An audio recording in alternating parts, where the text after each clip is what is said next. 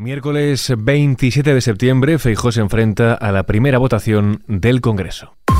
ISFM Noticias con Jorge Quiroga. Bildu abre este miércoles la segunda sesión de investidura de Feijó. La portavoz de la formación vasca en el Congreso, Merche Aizpurúa, será quien inicie la jornada de debate que este lunes ha finalizado pasadas las 9 de la noche. A ella le seguirán los portavoces de PNV, BNG, UPN y Coalición Canaria. El PP cerrará las intervenciones de los grupos parlamentarios antes de producirse la votación, que será por llamamiento y a viva voz y que está encaminada al fracaso, ya que Fijó, recordemos, solo tiene el apoyo de 172 diputados. En su intervención de este martes, Feijó no esperó a poner sobre la mesa desde el primer momento la cuestión de la amnistía. Para mí, ni jurídica ni éticamente es aceptable. Fuera de la Constitución no hay democracia. Cualquier fórmula que otorgue privilegios a los independentistas, dijo, es un grave error. Señorías, ningún fin, ni siquiera la presidencia del Gobierno justifica los medios. No paso por ningún aro que me impongan en contra del interés general para ser presidente del Gobierno. Y lanzó su propuesta para Cataluña, endurecer la malversación y crear un nuevo delito. Incorporando al Código Penal un delito de deslealtad constitucional, como ocurre en la mayoría de los países de nuestro entorno. A Junts y al PNV les dijo que no se fíen del Partido Socialista.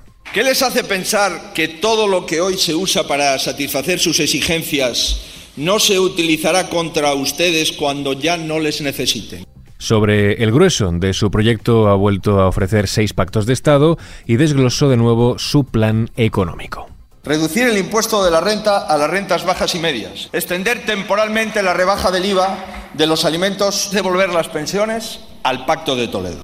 Desde el PSOE afearon a Feijó que se haya dedicado a atacar exclusivamente a los socialistas, algo que a su juicio evidencia el vacío absoluto del candidato popular y de su partido. Escuchamos ahora las palabras del portavoz del PSOE en el Congreso, Pachi López.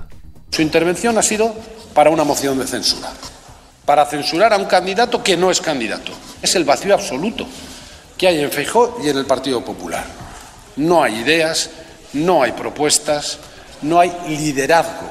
Unas declaraciones en línea con las del portavoz de EH Bildu, Óscar Matute. Es una especie de moción de censura encubierta en una sesión de investidura en la que lo único que nos ha quedado claro es que al candidato, al señor Núñez Feijóo, el reloj se le paró en 1978. Su discurso ha sido una playa de inexactitudes, de bulos y de mentiras. Desde el PNV, su portavoz Aitor Esteban lamentó la falta de mano izquierda de Feijó para abordar cuestiones de, dijo, problemática nacional. Los temas de problemática nacional, eh, lo único que propone es eh, leña, es más código penal y tribunales.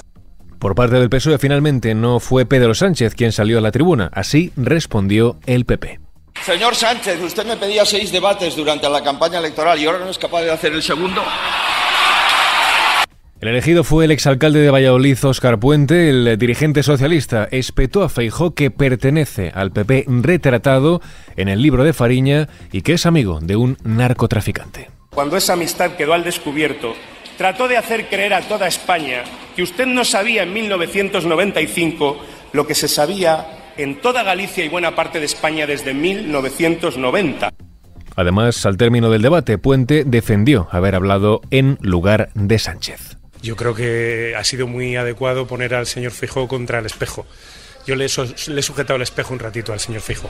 Antes de esto, Esquerra dijo que la amnistía no es el final y debe sentar las bases de otro referéndum. Este ha sido el aviso que lanzó el portavoz de la formación catalana Gabriel Rufián durante su intervención. Subrayó que una amnistía para los implicados en el procés ha de contemplar una salida para que los catalanes voten su estatus político o servirá de muy poco. No espodan. No se pueden amnistiar las consecuencias de un conflicto sin contemplar una solución para este conflicto. Y esta solución tiene nombres y apellidos. Votar.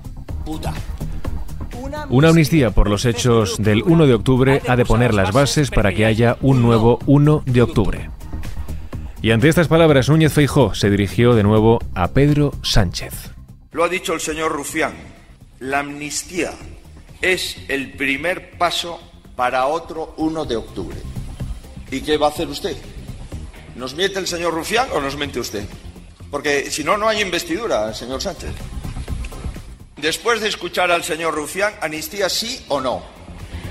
Referéndum sí o no. Volver a declarar la independencia de Cataluña sí o no. Desde Junts advirtieron de que no buscan un parche para sacar adelante la legislatura. La portavoz de la formación catalana en el Congreso, Miriam Lugueras, insistió en que la independencia es para su partido una cuestión de supervivencia y avisó al PSOE de que buscan un acuerdo histórico. Tampoco con la amnistía se va a resolver el problema de fondo. No hay una receta autonómica para resolver los problemas de Cataluña. Lo determinante es el reconocimiento nacional de Cataluña y por tanto de su derecho a la autodeterminación.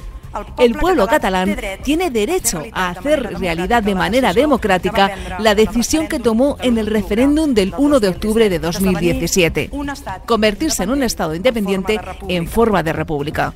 Ante las declaraciones de Nugueras y de Rufián, Feijó les quiso trasladar el siguiente mensaje. Ustedes han venido a hablar aquí de sentimientos. Y los sentimientos, como es natural, son muy difíciles de discutir o criticar. Y yo entiendo lo que ustedes sienten. Pero desde luego, ustedes saben que lo que han hecho en la constitución de los grupos es una gran cacicada. Y deberían ustedes de renunciar a eso. Señor Rufián, señora Nogueras, renuncien ustedes a un grupo que no ha conseguido los resultados para ser tal. Por último, desde Sumar acusaron a Feijó de vivir del conflicto catalán y defendieron la amnistía como una oportunidad. Así con estas últimas declaraciones de Sumar lo dejamos. Susana León Garabatos estuvo hoy por partida doble, tanto en labores de locución como de control de sonido. El debate de investidura continúa y con la primera votación que puede seguir cada hora en directo, ya lo sabes, en nuestros boletines de Kiss FM. Muy buenos días.